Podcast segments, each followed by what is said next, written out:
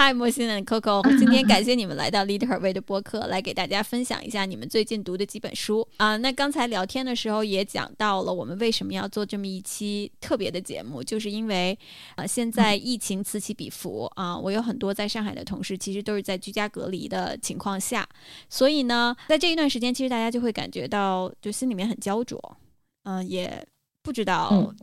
这个未来会发生什么？就是在这种不确定性的情况下，在出不去门的时候，其实读书是一件特别治愈的事情。你们两个呢，是我呃很多女性朋友当中特别爱读书的两个人。我经常在你们的 微信的朋友圈上看到你们在读的一些书，而且你们都是在读纸质书，都是大部头的那种。就是我觉得特别的特别的好，所以今天呢，就是也想跟大家讲一讲你们的一些读书的心得吧，就是怎么样培养的这样的一些读书的习惯，然后怎么样去选书，什么样类别的是你们看的比较多的。这个疫情期间，呃，可以给。呃，我们的女性听众们朋友们来推荐一些你们最近看的书，为什么要推荐这些书？我觉得在我们开始之前呢，Coco 和莫欣，你们也可以简单介绍一下自己。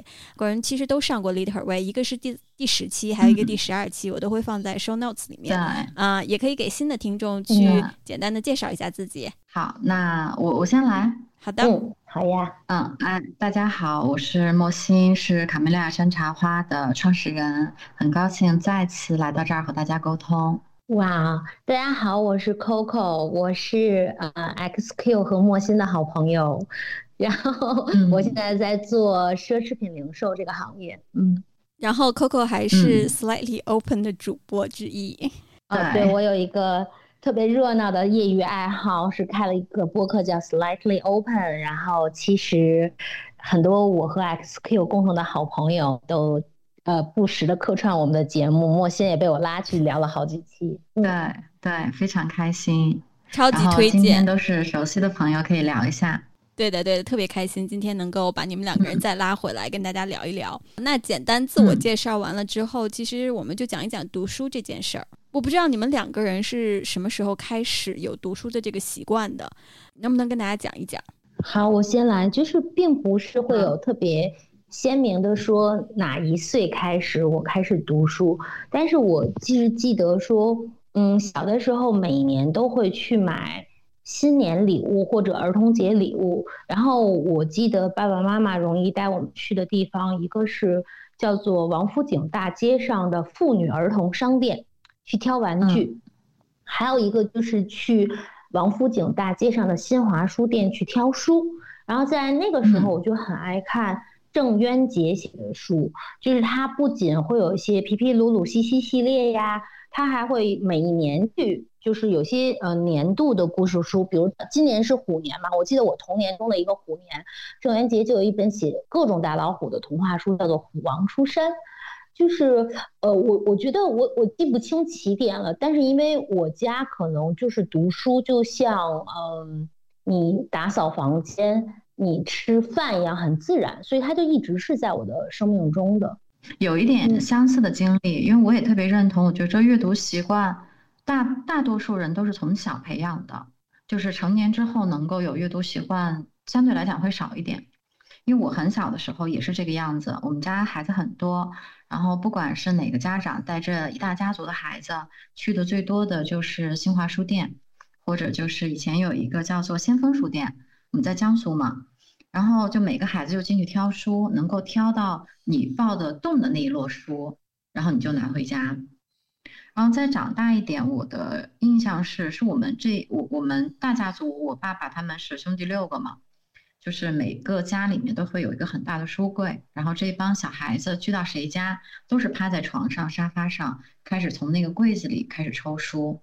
就在我从上小学开始的时候，其实我的阅读的书籍已经不是儿童书籍了，就是比如说我童话书看的很少，童话书看特别少。在我小小一点的时候，小学的时候就开始看什么人物传记啊，看一些欧洲的那些文学史啊等等那些书籍。就是也是在那个时候，他会给我一个影子，就是他不断不断的让你从你就是贫乏的现实生活世界和你的精神世界当中获得了一个对外面世界的那么一个窗口。呃，我觉得那个是一个特别大的吸引力。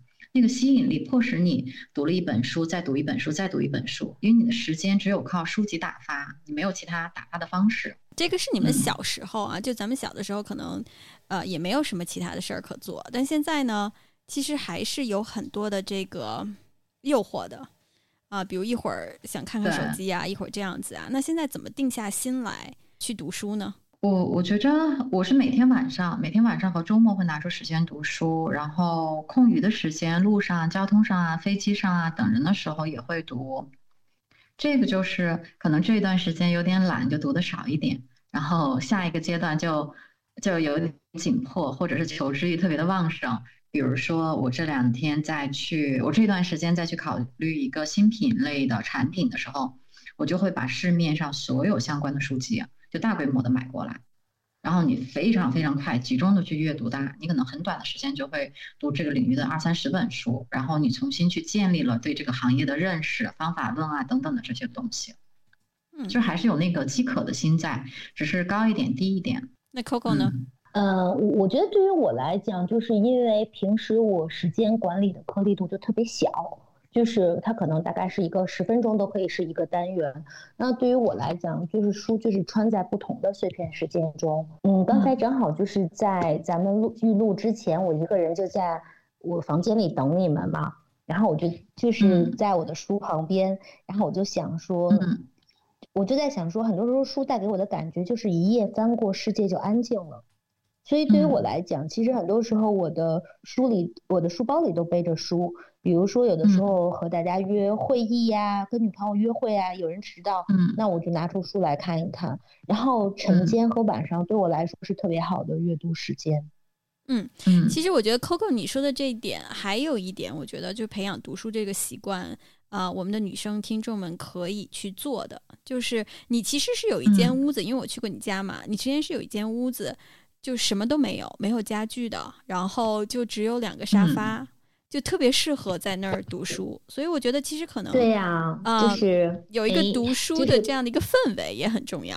对，就是现在我此刻就在这个房间里，然后这个房间我们管它叫空房间，然后这个房间里只是落地有一幅大大的画，然后呃，我现在有几摞就是我最近的手边书，我就把它搁在这里，然后旁边是我的蜡烛，我觉得就是。这是一个特别好的场域，就是让我能够相对专注的去读书。有的时候我晚上读书，就是我坐在这边，然后我的女儿坐在那一边，然后我们家养了一只特别肥大的兔子，我们就会把它放出来，然后那个兔子就在地板上用大脚板奔腾。然后我们就各自念着书，然后这个这个空间给你的场域是特别好的。不过我家的习惯是几乎每个房间都有书，因为我不知道莫欣和呃 XQ 是是怎样，就是我是有的时候有些书就像呃嗯莫欣讲到的，就是你有非常明确的学习目标的时候，那这本书很多书就咣咣咣就念下来了。但有些书就是你拿起来了，但你其实是可以断下来把它放下去的，或者可能你跟它缘分还没有那么到。所以就是你读着稍微有点觉得，哦，就先停在这里，放下。其实放下一周两周都没有关系，但它其实就在你的手边，你随时可以拿起来去看它。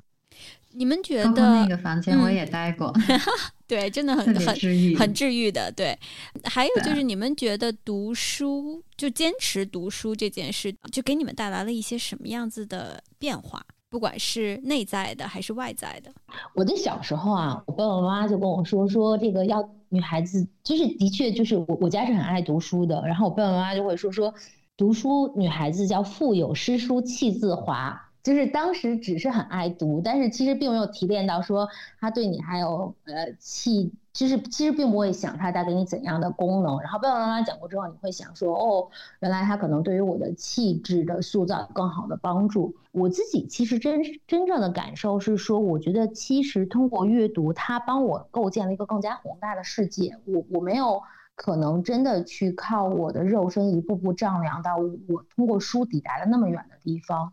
同时的话，嗯，它让我对于整个，嗯。我觉得它让我对于整个人生都更温和了，因为在书里边，其实你可以看到很多不同的人生起伏、明亮或至暗。那么对于自己的此刻，比如刚才我们俩，我们三个在前面稍微闲聊一会儿，聊到，比如说可能我们已因为疫情被卡住三年了，我自己整体的感受其实是还蛮 OK 的。因为我觉得无论是说在一个喧嚣的餐厅里面，一本书就可以给我一刻庇护，让我立刻就是安静下来。我觉得对于很面，即使面对很巨大、很巨大的动荡和不确定，我觉得书还是能够让我看到人性的光芒，我此刻的力量。所以我觉得这些都是书给到我的感受，它让我对于生命的感受是更加细腻的。木心呢？呃，我有一点同感，就是说，我觉着长久的阅读习惯，它是在我的内心去构建了一个世界，然后这个世界会让我成为两个我，就是一个是在你的社会角色的你，你是一家公司的创始人，你有很多的角色，你要很努力，你可能要付出你百分之百的时间。去让你的工作做得更好，但是读书的这件事情，它是和你内在成长有关。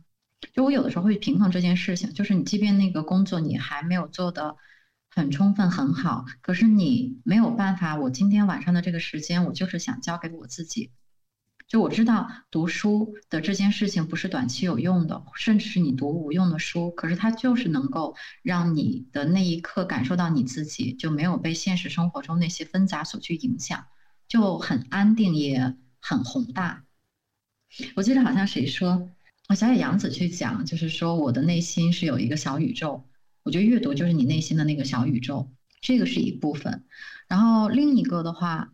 我觉得它让我和一些朋友有了链接，就我很幸运是在，嗯，我的另一半他是一个非常非常好的一个阅读者，他也有很好的阅读习惯，就我们之间在这个的交流会很多，然后再加上我会有一些非常爱读书的朋友，然后我遇到书中的一些困惑的时候，我就会和他们去沟通，然后他们会给我带来了一些他们所理解或者是信息上的知识上的补充，然后那种的交流，我就会觉着。哇，就是灵魂上的那种共振就好美好呀！就你一下子会有一个朋友的那个社交圈，然后我们在此就是讨论阅读。但是阅读，我觉得阅读的这件事情，它其实和所有的事情都有关，所以你的共振就会很多。你们会，我在这点上也特别有感受，嗯，是吧？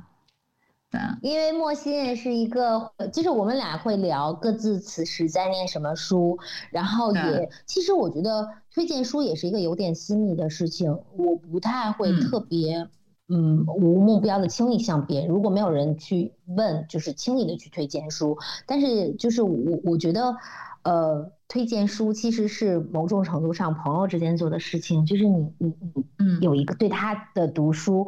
会有一个预判，然后尤其是你你推荐的书，他也喜欢，然后你们还能反馈，然后讨论，是超开心的事情。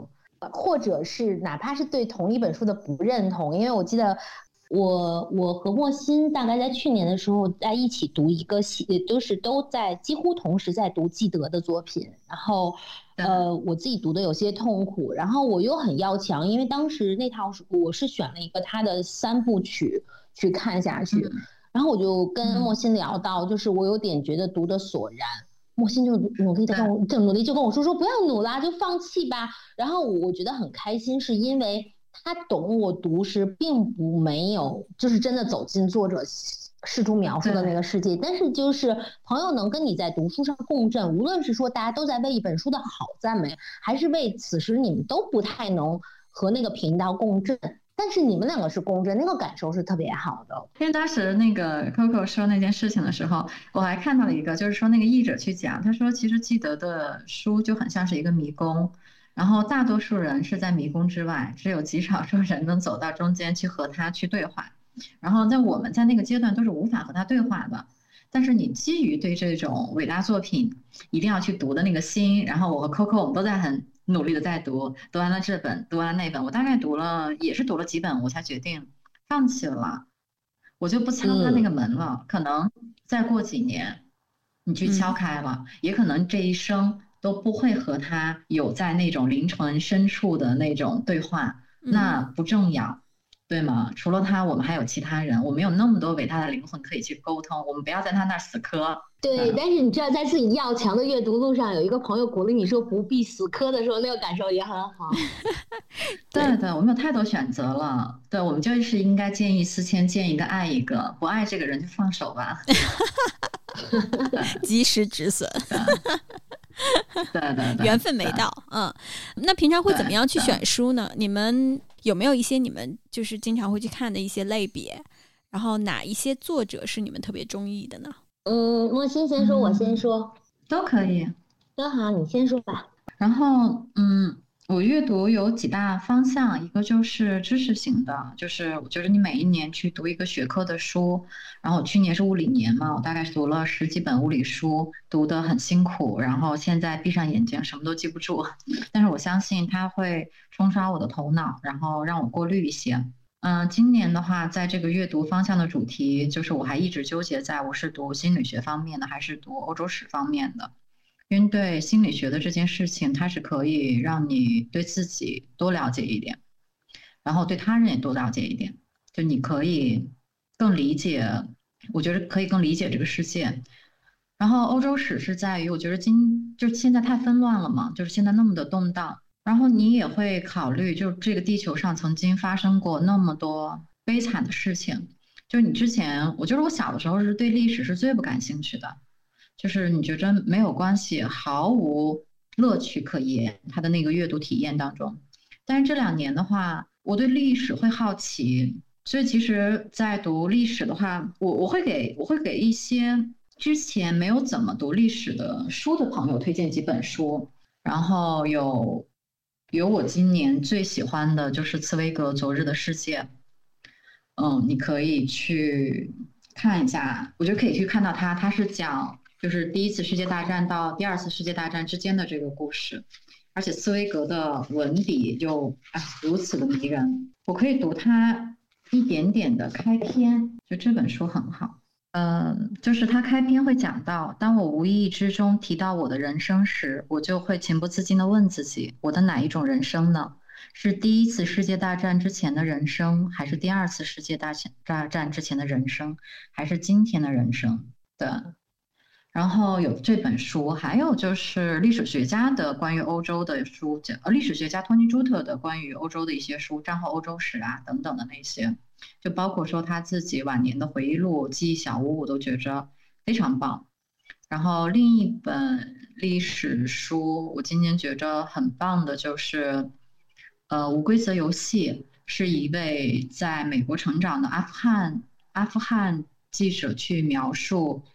在阿富汗这片土地两个多世纪的故事，我印象很深刻。是你看了这本书之后，嗯，就你，就是他其实发了一个问题，就是你不能在这片土地当中去寻找一个恶人。就是我之前可能会对那些，呃，圣战者，就是那个塔利班他们的看待是不一样的。你会觉得他们如此的残忍。可是你后来看到那本书之后，你知道了，他们其实是在难民营长大那个孩子，他们是被训练成战斗武器的人。就他们从小是没有选择的，他们是没有选择，他们就是被残忍的培养成一堆战斗武器。你今天你去指责他成为怎样，会觉着那那个都是历史的东西嘛，没有办法去指责他们。我觉得一些的历史书还蛮推荐。我刚才想到的有啊，有有那个有知识类的，然后有一些历史和你今和我的阅读方向。然后另一个的话就是，我觉得文学作品就是。嗯，长久以来被视为杰出的作品，我觉得那些书都是值得一读再读的。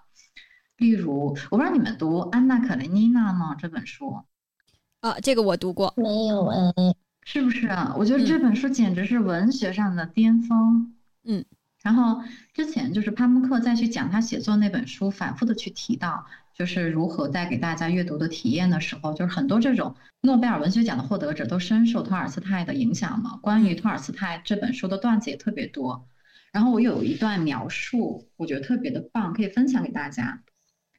就是村上春树在他那篇短篇小说《眠》中，借用女主角之口，表达了自己对安娜·卡列尼娜的感受。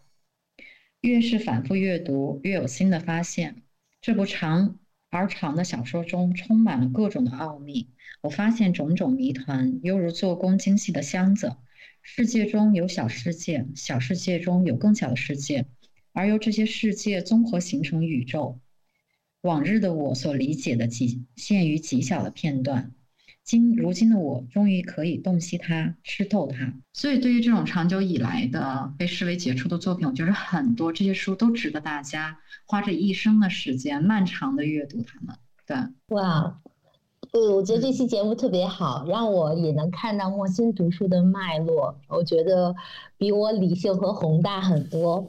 我自己选书的话，其实比较会偏向我自己的专业和趣味。所以呢，就是专业的角度，就是呃，我的书架其实是会按就是书的方向去分的。那我就是品牌管理、传播会是很大的我的一类书，那它是我的专业。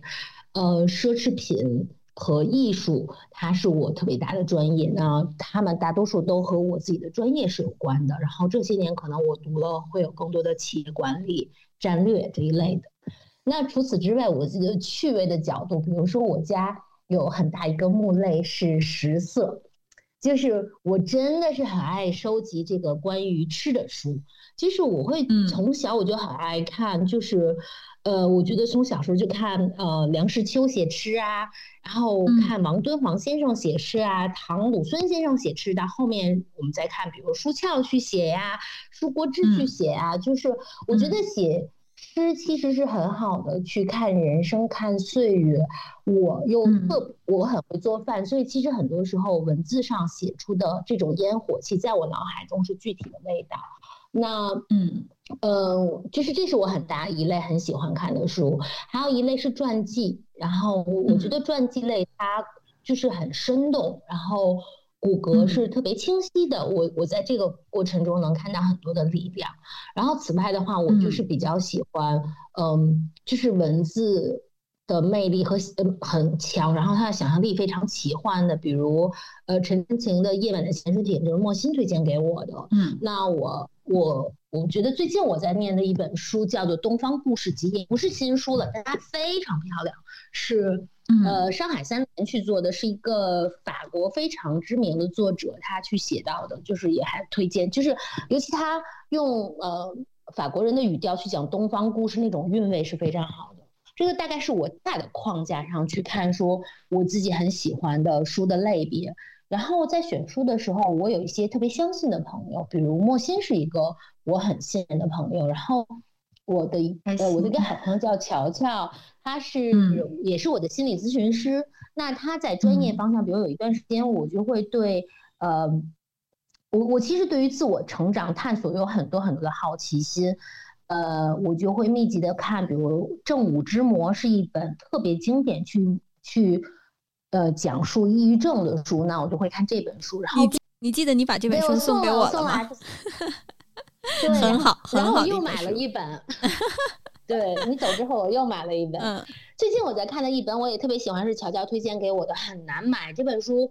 呃，就是我我发现好像新书就没有，然后我就在多抓鱼上等了很久很久，因为它经常就是到货秒没，到货秒没，叫做呃必要的丧尸。它是一本非常好看的心理学的书，然后它就是其实从我们从婴儿起，逐步接受自己和母亲母体分离的呃的丧失。然后对于种种亲密关系的丧失，这本书也特别好看。就是我选书还有呃的第二重，就是在于说我还蛮相信一些，就是经过了很多轮磨合之后，你知道他的推荐的朋友。然后此外的话，我是不太爱读宏大的科学性的社会性的书籍，但是我会听两个人，这两个人的。嗯，他们的读书专栏对我特别好，一个人叫顾恒，一个人叫万维刚。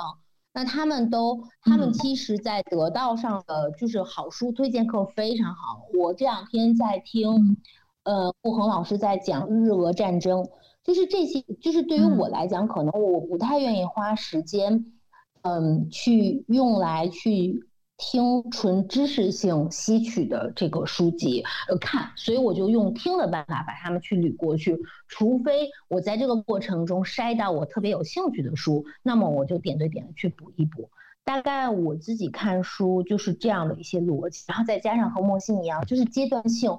如果这个阶段我特别需要密集的去补什么样的知识，那我就会密集的看。或者特殊状况就是你的朋友投寄给你，比如有一次莫心投寄给了我。费雪写美食的五本书，特别的棒，就就就在你很喜欢看，他，密集的看，真的很好看。就是他写的爱情的忧伤、美食的快乐，真的是非常好。他就是手边书，就你随时拿起来读两天，然后放下的那种。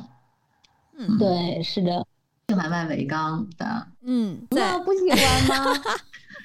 嗯，我实在想，就是不怎么喜欢对看出我来了。我对我对顾恒，呃，还好，就是因为我我是万维刚的读者大概十多年，他在博客时代的时候，我就是他的读者。嗯，在博客的时候，后来他到了他开始出自己的播客的时候，然后我就说我嗯太喜欢他的时候，那个时候他回美国，他正好从美国回来的时候，朋友介绍我们认识了一下，对，嗯，就这种就是那种追粉，就是追偶像成功，明白。对那你这嗯个读的时候，其实还有光晕投在各种书上嘛？我纯粹是对于知识的崇拜，所以喜欢顾恒老师。我也是对大脑的、对知识的这种喜欢呀。好吧的，那 XQ 你想问嗯啥？不好意思哦。嗯没事没事，我觉得你们俩讲的特好。就是我想，呃，我们嗯如果能够推荐一一本书或者两本书吧，就是特别适合在现在大家在居家隔离的时候看。你们会推荐哪两本书呢？就是我觉得，不管是让你平静下来，或者特别治愈，或者让你呃有茅塞顿开的这样的一些这样的一个感觉的这样的书，这样大家就可以马上下单，然后快递到家，现在就可以，然后听完这期节目嗯就可以看起来了。那能多推荐几本吗？特别可，以，就是你一本真的不好推荐。对，可以，你可以多推荐几本本，我就啊会把它嗯放在 show notes 里我们面。可以这个样子，就是我们两个人嗯这么接，然后你推荐一本，我推荐一本，你推荐一本，我推荐一本。好呀，好呀，好呀，好呀，好呀，好呀。因为我觉得这样还那蛮好先开始。对对对，嗯，好吧。然后，嗯，我先我先推荐一本是我是我今年比较痴迷的一个，也是诺贝尔文学奖的作者，叫做布罗茨基。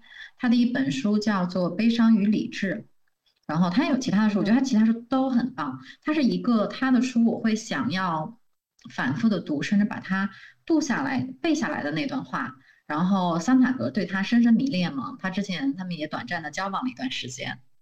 然后有一段他在获得诺贝尔文学奖的演讲当中的一段话，可以给大家分享一下。嗯，一个个体的美学经验越丰富，他的趣味越坚定，他的道德选择就越准确，他也就越自由，尽管他也有可能越是不幸。啊，大家可以看一下这本书，这本书适合一篇篇偶尔的这么去翻，它不太适合你一股脑全部读下来。对，嗯，我记得这段话嗯，我们在跨年的时候大家还一起聊过，对不对？对，对。嗯，我在医院里做陪护的一周，读完了一本书。对，哇，他真的，他的大脑太迷人了。我要说一下桑塔格对他的评价哦。嗯，他站在我们中间着陆，像一枚从另一个帝国射来的导箭，射来的导弹，一枚善良的导弹。其承载的不仅是他的天才，而且是他祖国文学那崇高而严苛诗人的威严感。就是，哎呀，好吧，这本书很推荐。嗯，悲伤与理哇智。对。真是你你你太会推荐书了，有一种我要立刻去下单的感觉。我也觉得是。对，这本书真的很好。嗯，你知道我现在是在，呃我我现在实际上是在看，我现在实在实在在那个呃 Amazon 上面再去看这些书，我要自己要先买回来读一读。对，我们说到你就看到，我想推荐一本书，还蛮新的。这本书其实是一个，就是我们身边的女生，很多女生的偶像叫李一诺，她的一本新书叫，大概是、哦应该是十二月或二月才出出来，叫做《力量从哪里来》。那这本书其实他一诺他之前的社会身份有麦肯锡合伙人，有奴隶社会这个公众号的创始人，有以前盖茨基金会的呃中国首代，还应该他也创立了伊图学校，他身上有很多类似于呃独成功独立女性的光环。然后他这本书我觉得是呃沿袭着他一直就是。很真实、很坦荡的方式去做了很多他关于人生的分享。然后这本书一出出来，我就买来了，然后很快的就是嗯把它读完了。其中我觉得关于嗯看上去优秀女生之的内心惶恐，然后包括自女孩在经历生命呃从。女生到女人到妈妈中间的很多的感受，我觉得都是很真实的。这本书我觉得是一个非常，我我觉得它是一个对于我们来讲是可以很直接拿来可以去看、去参考、去汲取力量的一本书。当时我记得说，嗯嗯，一诺在拿到他那么多成功的，我们去看光环和标签之后，他才开始想说。到底什么是真正的人生的成功呢？然后最终他去想到说，他觉得说，就是人最终的成功不在乎外在的标签，而是灵魂、灵魂和外在的一致，是活出人生的无限性。而且他当时想的写到一段，我还专门画了，就我我是一直有习惯是做笔记的，然后他就在那一段我做个折角，就是他就在想说，其实成年人向往的成功，讲到深处。无非是能活得像一个孩子一样，即使有了时间的概念，还能够活在当下；即使了解物质需要的必要性，还能不忘追求自由和无限；即使知道险恶，还能无畏；即使看到了各种问题，还能没有分别心的投入。我觉得这些话都是很朴素而有力量的，所以这本书呢，我还蛮推荐给大家的。非常好的一本书，开始寻找人生的第二座山。对。当你已经满足了你的最早的那个目标的时候，我会觉得像这样的女作家，她的人生经历真的会给给我们带来很多的安慰。嗯，然后第二本的话，第二本我读，哎，我分享一本让你读着又好笑又心酸的书，来自那个乔治·奥威尔的《巴黎伦敦落魄记》。他的文笔简直是太搞笑了，因为他记录了他，他为了写这本书，他是做了大概两年的流浪汉呢。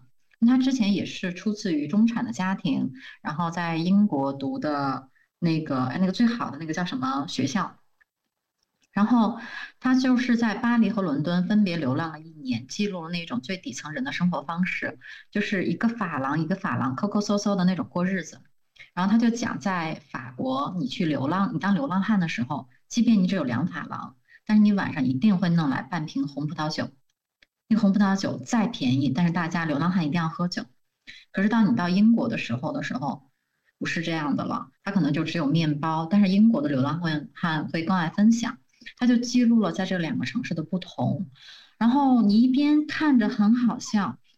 然后你一边又很心酸，就是你，你其实看这种，它这是一个纪实文学嘛？你看到这本文学的时候，你会想，打破了你一个误解。你的误解是在于，我之前一直以为流浪汉是一个选择，你们会这么觉着吗？我不，你们会这么觉着吗？你不觉着是吗？我流，我觉得流浪汉是因为他没有选择，你怎么看呢？我之前一直觉着是。嗯，就是我一我之前一直学着，你但凡找点事情做，你不至于去流浪。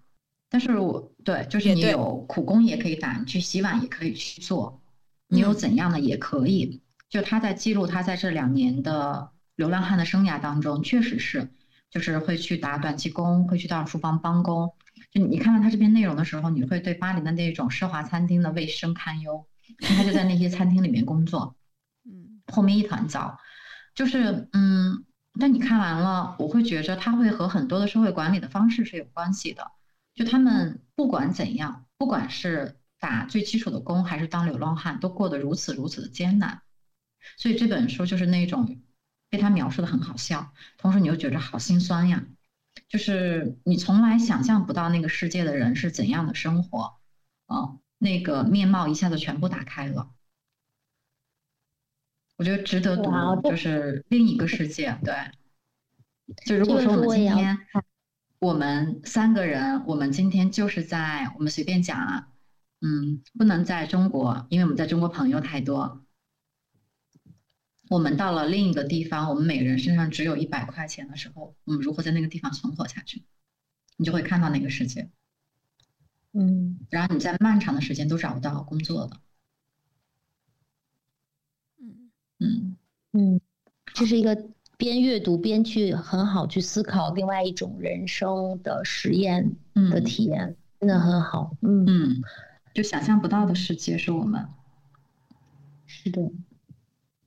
嗯，今天北京下雪了，天气特别的冷。嗯，然后呃，今天线上会有坂本龙一先生的音乐会，希望安抚大家在疫情中的心情。然后，呃，我最近在读的一本书是坂本龙一先生的《音乐即自由》。我最近读的书都不是新书，因为我不太会看说一定都是新书，反而是说，嗯，就是可能有兴趣拿到。那这本书其实是坂本龙一先生，其实他我应该是在某一个呃某某一个日本杂志社的邀约下去做了断断续续一两年的一个。关于自己成长回忆的专栏的合集，但是我读下来还是觉得非常的有意思。然后其中我印象很深的一个片段，就是坂本龙一先生写到说，他小的时候四五岁的时候，在幼儿园里面负责照顾一只小兔子，四处为它找草。然后幼儿园留给他们的作业是什么呢？不是光把小兔子演的健健康康的，而是说，请为小兔子写一首歌，要自己谱曲，自己写曲，呃，自己写词。然后坂本龙一先生就自己认真的写了一首歌，叫做《小兔之歌》。那大概还会有类似于“小兔子有双红眼睛”一类一样的句子。嗯，我觉得其实有机会回看一些，嗯，在人类文明浩瀚的历史上，嗯，书写下了很多优美的，我们去讲乐章或片段的人的童年，你都会得到很多很多的启示。然后我觉得这本书是一个读起来一点都不累，而且特别温暖的小书，也可以拿来看一看，蛮好。嗯，特别应景今天。是的呀。然后，那我推荐我推荐的下一本是《星之继承者》，是一本科幻小说。然后这本科幻小说它重构了地球人的起源，然后你会觉着。这件事情被他描述的如此真实，以至于我有段时间一直一直自称自己叫嘉兴人，因为他讲述了人类是这两千五百万年在嘉兴实验室的一个实验的结果。就是你虽然觉着地球起源的这件事情被太多的科幻小说描描述过了，但是它会让你相信，原来人类地球人就是这么过来的。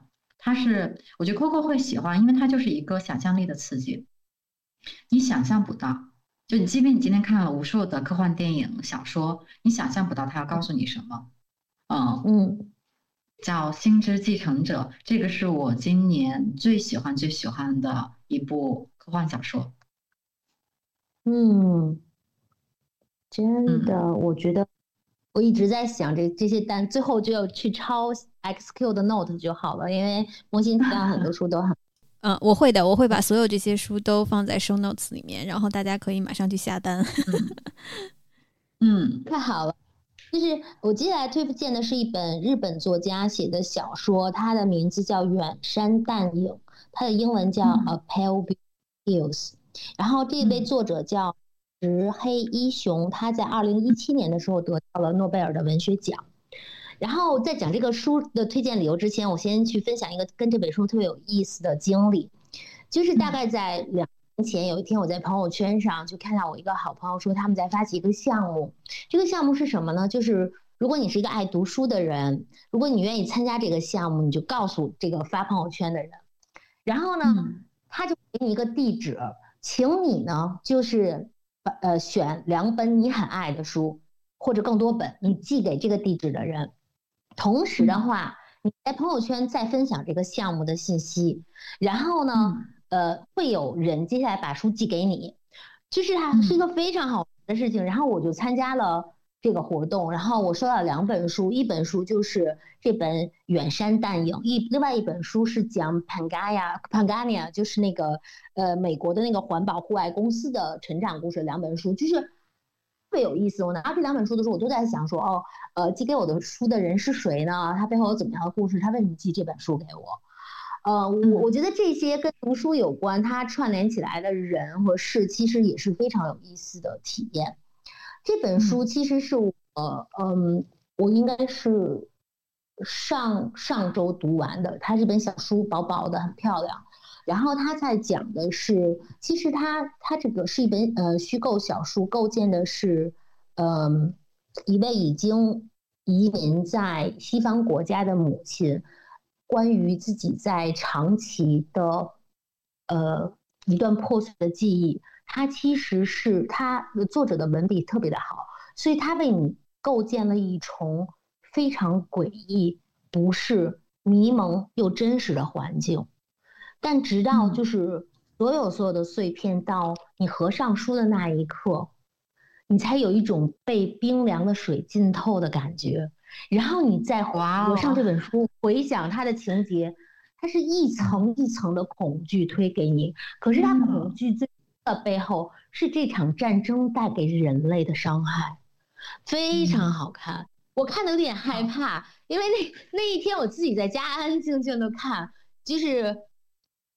必须把灯都打开，因为我觉得那种冷和那个，就是你你你你思考之后的苍凉，是很久很久都不能抹去的。然后这本书很好看，其实我觉得，呃嗯，就是我我觉得，嗯，在现在，呃，就是有的时候，你你通过读书去体会更极致的痛苦、伤势，其对于我们来说。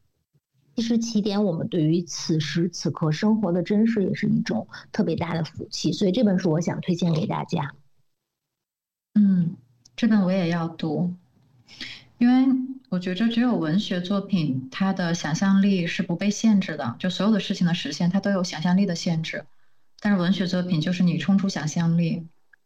然后我再推荐一本书，是我最近刚刚读完，我会很喜欢的一本小说，一本科幻小说，来自于范德江的《你一生的故事》。然后范德江也是一位传奇的科幻小说作家，他只写过他这他到现在一共只写过两本两本书，就是《你一生的故事》和《呼吸》，都是短篇小说。然后这两本书我都很喜欢，但我非常非常。喜欢的就是你一生故事的开篇的这个故事，因为作者本人的写作的东西就是在于他是把哲学和科幻描述在了一起。开篇讲你一生的故事是去讲女主角在她学习外星生物语言的时候，一下子洞悉了自己未来五十年的命运。她看到了她深爱的丈夫会离开她，他看到了他的女儿会有一天会悲惨的、非常的痛苦的去离去。在他知道那一刻的时候，这一切还没有发生。所以，在去你面对你未来已经知道的人生悲剧的时候，你是选择去完成还是不去完成？嗯，就是这是自由还是不自由？然后看完了这个故事的时候，她选择了，她去爱上她的丈夫，她去爱上她的女儿，然后一直爱着她到每一天，直到她离开的那一天。她的这一生，她可见的一生，她都完成了。会有不解，为什么要去经历这个？她去讲了，说，我开始知道每件事情都有其必然性，我全身心的融入，彻底理解这种必然性，他们一定是这个样子的。如果不知必然，那么我的一生都将浅尝辄止，随着大小事件随波逐流，为这些事件所裹挟，那个是无可避免的。从一开始我就知道结局，我决定了自己要走的路，也是未来必经之路。我寻路向前，满怀喜悦，也许是满怀痛苦。这本书也推荐给大家，《你一生的故事》。这本书特别的，这本书的对这本书特别好看。然后我会，我看完了之后，我实际上问了一些我身边的女性朋友，就相同的问题。如果你已经知道你这一生会经历什么，你还会勇敢的，因为有好的有坏的嘛。呃，你还会勇敢的就去。继续下去吗？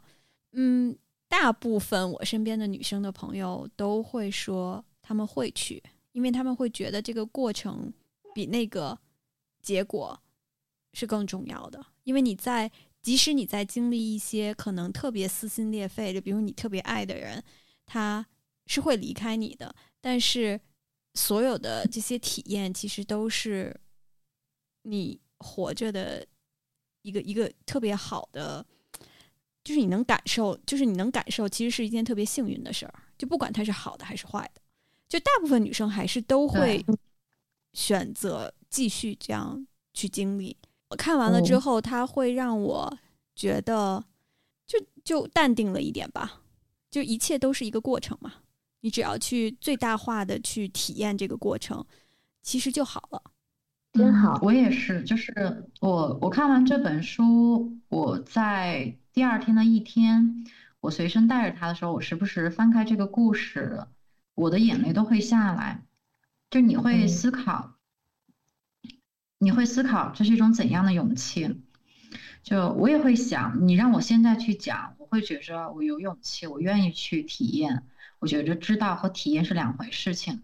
但是我在回想我人生经历的时候，我会发现不是的，就是有的时候你为了避免痛苦，你有的时候你为了怎样，你你其实，在那个路口的时候你就去放下了，嗯，就是对于你不需要做一个真实选择的时候，我觉得都是有勇气的，嗯，所以我觉得勇气是太稀缺了，勇气真的是在你。面对的时候，在你需要去选择的时候，在你去经历的时候，那个时候才就才能够才能够出来。对，所以我觉着我会去选择体验这一生，但是我可能真的到那一步的时候，我就退却了。嗯嗯，Coco 呢？呃，对，首先这本书也是我特别喜欢的一本书，然后它同名的电影其实也是非常好看的。呃，就是它有这个电影也非常好看。嗯，莫欣说的，我觉得我还蛮懂的，因为他让我想起了，就是我小时候特别深信的一个准则，叫当真相永无人知的情况下，一个人的所作所为代表了他的品格。其实，当你面对只有你知道，很多时候就是宣扬的很多勇敢，呃，和决策其实是会被撼动的。对，嗯，对，嗯。对，我还想分享一本我没有读完的，就是这两天我在读的书。它其实都不算一本严格意义上的出版物，它正式出版可能要在四月份，但是是就是我现在拿到了它的内测版吧。它实际上是高山学院去编的，呃，一百本在人类历史发展上特别经典的一百本经典的科学著作的导读本，就是他做了这样一个小册子，我觉得特别好。然后。嗯，他对于我这对于我来讲，我我我可能知道说我没有莫心的定力，可以很深入的在相对垂直的呃科学类、生物类、数学类非常偏向理工科的这种呃书籍中，嗯，我觉得去讲很深入的探索和享受它的乐趣。这本书是清华大学吴国胜教授嗯带头去编的，它非常朴素和可爱。他们呃，其实协同了一系列的专家去选择了不同领域中人类发展史上最经典的一版本书一百本书。然后这本小小的导读可爱之处在于，它既给出了最推荐给你的中文版本、英文版本。为什么推荐这个故事？这个故事的延伸阅读在哪里？就非常的理工科，就是简单到特别像我们学校的教材，但是对于我来说是非常。好用的，因为这一百本书大概我现在已经读到了呃七十多本，我其实就在会中间会折页，那这个折页的就是我自己会结合到这一百本书的推荐，再去选说我自己会去买的书。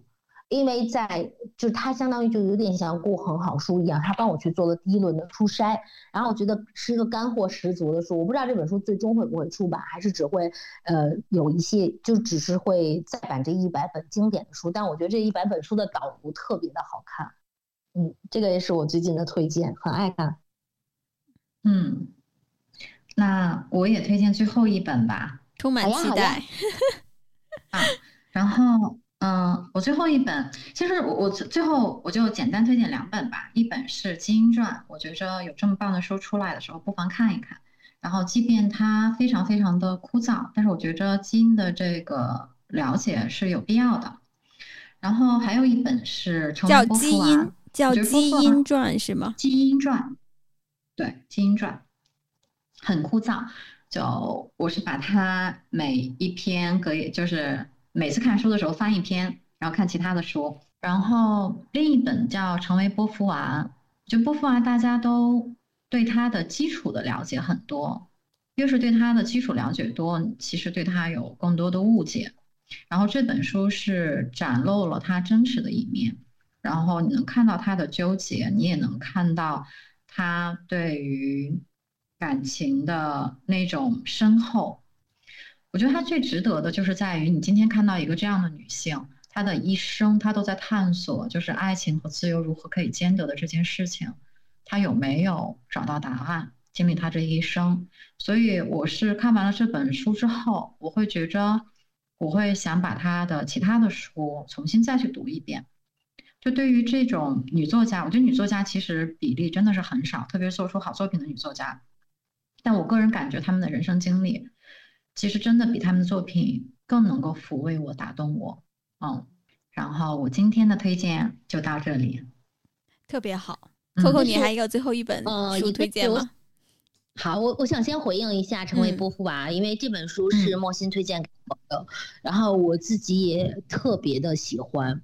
呃，我觉得他第一重就是除了刚才莫欣分享的共振之外，就是我觉得对于我来说，第一重的冲击在于说，我看到了说，在呃世俗的世界中被标签化为独就是。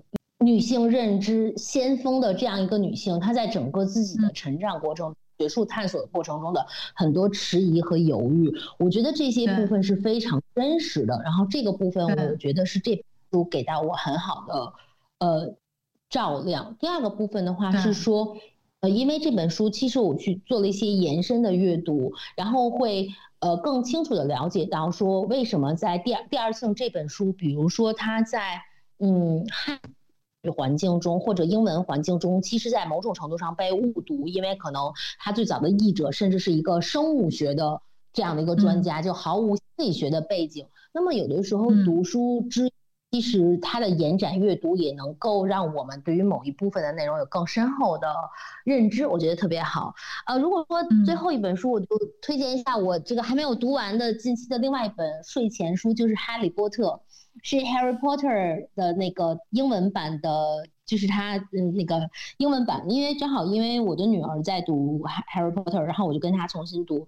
我觉得最近睡前去看英文的哈利波特是一个特别好的、特别好的安抚，就是呃，他用另外一人带你去进入那个奇幻的世界。然后我我大概看《Harry Potter》已经是二十年前的事情了。然后今年春节因为呃疫情的原因哪里都去不了，所以我和女儿把《哈利波特》所有的电影，还有华纳的就是《哈利波特》，应该是剧组二十年重聚重新看过。但是你再重新去看书的时候，尤其你是拿另外一种语言去看这个故事的时候，就像探秘一样，你已经很熟悉了。你以为你知道对角，你以为你知道霍格沃兹。但是其实，然后其实你好多秘密，其实一原来在那里一闪一闪的，但是你就略过去了。可是你重新读，你又捡回来了。所以我觉得，哎，读一读，嗯，呃，就是孩子的书，因为我家很多宝宝的绘本，然后有一个系列也特别好，叫做叫做 Little People Big Dreams，就是在讲很多很棒的女生。然后她的哦，她画的画也特别好，就是读一些童书，我觉得也是一个。特别好的方向，嗯，我推荐完了。玩哈利波特的那个游戏吗？哪一个游戏啊？哎，我没玩哎。啊，哈利波特上线了一个游戏，对，很好玩，我还为它充值了好多。哦，是吗？这个倒是可以，这个是个彩蛋。哇，哦，你太棒了！我我没有玩。因为要买装备，然后你要到星空底下去参加舞会。哦，真的好棒啊！这个我可以去找一找，可以玩一下。那个最后我也推荐一本书吧，这个也是我现在正在看的，还没有看完的，就是很应景的，在那个不管是就是现在的国际局势啊，还是现在大家都宅在家里面的这样的一个 情况。这本书英文叫《A Gentleman in Moscow》，莫斯科绅士。啊，它实际上讲的是一个。一个就是在一一个莫斯科的，就俄罗斯的一个伯爵啊，就叫 Alexander。然后呢，他的人生呢，就正好跨过了就是俄罗斯，嗯，从帝制演变成一个共产国家的这个，就是共产主义国家的这样的一段历史。然后他就是因为写了一首就是革命战士的诗的这样的一个关系，作为一个贵贵族，把他终身监禁在就是莫斯科的一个呃酒店叫就是 Metropole Hotel，然后他一一辈子都必须要住在酒店的一个房间里面，他唯一能够去行动的这个范围就是酒店。酒店的这个房间以及酒店的一些餐厅，然后他不能够踏出酒店大门的半步，如果踏出来，他就会被枪击。所以这个就这本书就讲的是他在就是作为一个没落的贵族，他在酒店度过这一生的故事。就是你看的时候呢，其实如果我们要，当然我希望 我们的隔离不是这么长时间，但是我觉得。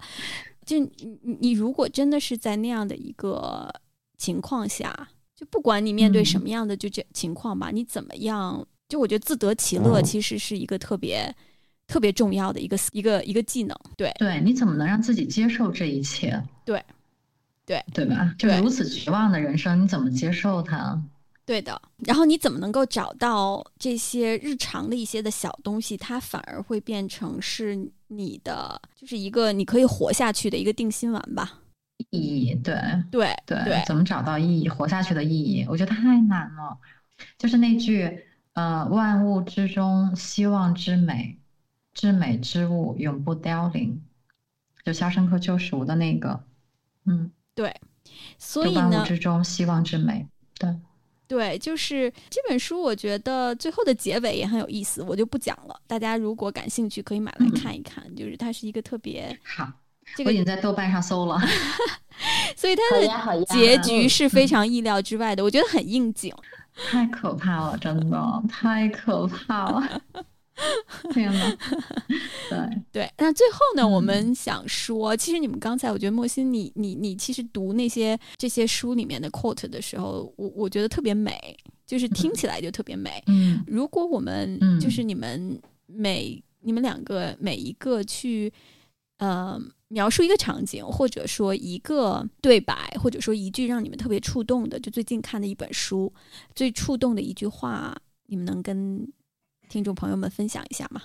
脑子里面出了好多，然后我接刚才波伏娃的那一句吧，波伏娃的那本书吧，嗯，就是波伏娃写道：“我唯一能想象的就是一种爱情兼友情的关系，在我的眼中，一个男孩和一个女孩，只有彼此交换读书之后的思考，才能永远的连在一起。”我觉着这个对我就是这种。感受你的心像核桃一样的打开，然后另一个人也打开那颗心，是在于你们得到了这种灵魂上的共振。我觉得那个特别的美好。然后有的时候我跟别人说，我说詹姆斯正在给我读什么神话故事啊，或者什么书的时候，他们说啊好浪漫。我说是吗？我说这是我的日常。然后觉着哎想一想是挺浪漫的。嗯嗯嗯。挺浪漫的，很浪漫。嗯，对，他读到什么书，他一定要迫不及待的读给我听。哇哦，真可爱！啊而且作为莫欣的女友的好处是说，他有的时候也会念诗给你，或念就是他读到好的书。我觉得也是，虽然不是一个男孩子和一个女孩子的灵魂的默契。那一个女孩子和一个女孩子，就是有你这样的好朋友也特别好，也可以有这样的灵魂的默契。我们有很多美好的时候，然后我们一起在星空下读过诗，是吧？然后我们一起在阳光底下跳过舞，然后紧紧的抱在 Coco 的怀里，就是让我在我特别特别难过的时候，嗯嗯，真好，Coco 很好抱的，很多的治愈。就 Coco 的拥抱真的好治愈，非常治愈的。Coco 很好抱的，哎呀，好极了，就是好暖，他就是一个很暖、很暖、很暖、很暖，嗯，从心里面就泛出来层层暖意的那种人。对，就我们经常说 Coco 就是，嗯，就是我们的朋友里面就经常就说 Coco 实际上是一个，哎。就是就是原生家庭极其幸福，然后嗯，就身体里面、心里面都溢满着爱的，然后就会把这些爱都散发出来的这样的一个女生。嗯，对，我跟我跟张薇薇聊天的时候，对我跟张薇聊天的时候就聊到过这个嘛，就是我们讲到了，就是一个女生这一生的，就是一个整个的 framework，就是呃，其实她就觉得说是已经定好了的。然后他就觉得，就是我们有聊到原生家庭嘛，这样那样的一些东西，然后就聊到了这个，就觉得说 Coco 为什么是这么一个，就是特别暖，然后特别满意着这种爱的这样的一个人，就真的是他从小就被爱着，他从来就没有缺过爱，所以他才知道怎么样去把这些爱去传递出来。嗯，他有爱的能量。嗯，哎呀，也因为我有你们嘛，你真的不知道，就是莫欣，我们现在聊着天，我能看见她那个冰雪美人的样子，但她就是那种，就是，嗯，她会把。他会把我朋友的名字，朋友新生的宝宝的名字，呃，改在诗里面，然后给那个宝宝念诗。就是我觉得是因为大家都有很多爱和照亮吧。哎呀，这块就不用再延伸了。我们来，我们来说说，有点不好意思。然后我，我，我觉得我不要不好意思，不要不好意思，你要拥抱你自己，你要拥抱我们对你的赞美。我拥抱，特别拥抱。然后我春分还要跟莫欣去跳舞呢，特别期待。嗯，对对对，嗯，对，就是我，我觉得我想分享，就是刚才 XQ 问到说，就是最近其实我觉得很被打动的一句话，是句特别朴实的话。然后我遇到这句话的书叫做《非同小可》，其实他在讲的是一位画家李小可先生他一生的故事。然后，呃，李小可先生的父亲呢是李可染先生，是很我国的非常大的一个画家。然后我就看到李。呃，李李小可先生从小就是爸爸画完画，他就拿着那个章四处乱盖，然后到他成年，然后去当工人，但是还是想学画画，然后学摄影，然后在黄山、在北京、在西藏画大山大川、画胡同、画城楼，然后到他呃到耄耋之年的时候，出门每天去看不同的树叶，看它的光影，去去画同一片树。当我看到那个书最后的时候，其实有一幅李小可先生的字，他写的就叫“还在学”。我当时就觉得好感触，就是一个很纯净的生命，就是他，就是我觉得我们很难有机会去看一个很有诚意的像家人一样的这样的一个作品，就是他朴素的去记录一个人简简单单、纯净去追求艺术的一生，而到他。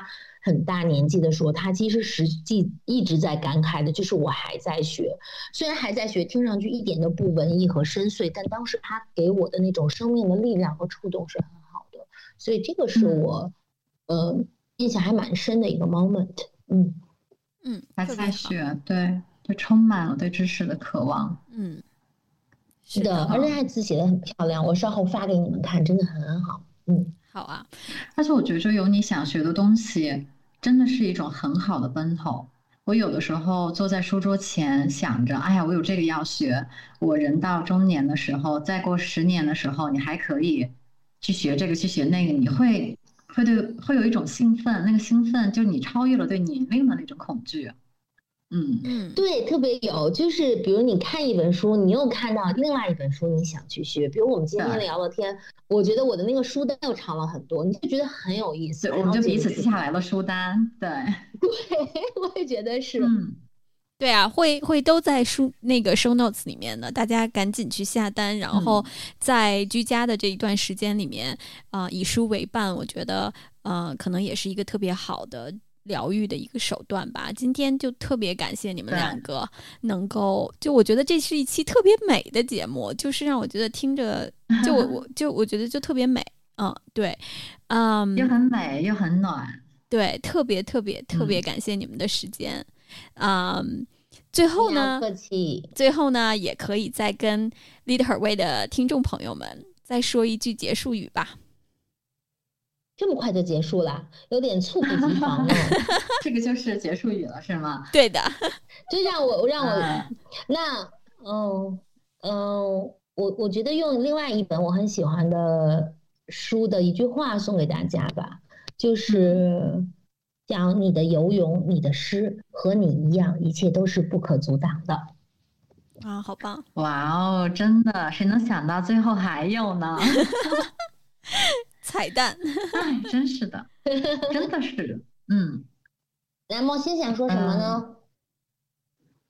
我觉着阅读给我带来的快乐和满足感是不可比拟的，而且是持续的，总会有新的满足感。所以很希望大家在日常的生活当中，因为阅读可以多了很多的灵魂的激荡，那种感受那种满足感。然后我就这样了，期待下一次和大家聊。谢谢谢谢木心和 Coco，谢谢你们的时间。